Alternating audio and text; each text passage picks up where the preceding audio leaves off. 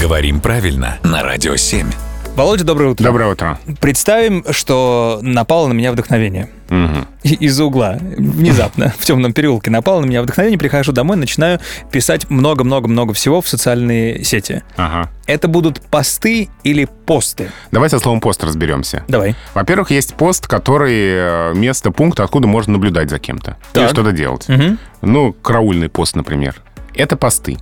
Есть пост как воздержание от пищи, предписываемой церковными правилами. Есть такое. Это тоже посты. Тоже посты. И есть новый пост, который недавно появился в русском языке. Это как раз э, текст, который ты публикуешь в социальных сетях. В честь вдохновения. Вот здесь пока нет нормативной рекомендации, но что здесь можно сказать? А Вообще перенос ударения на окончание в таких словах признак освоенности слова.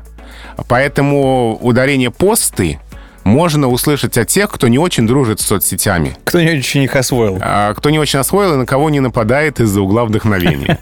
А вот те, кто живет в соцсетях, а, конечно, говорят «посты». Мне нравится, как у нас прям с тобой на глазах э, появляются новые слова и новые их значения. Да, за этим всегда очень интересно наблюдать. Веселое время с тобой живем. Спасибо, Володя.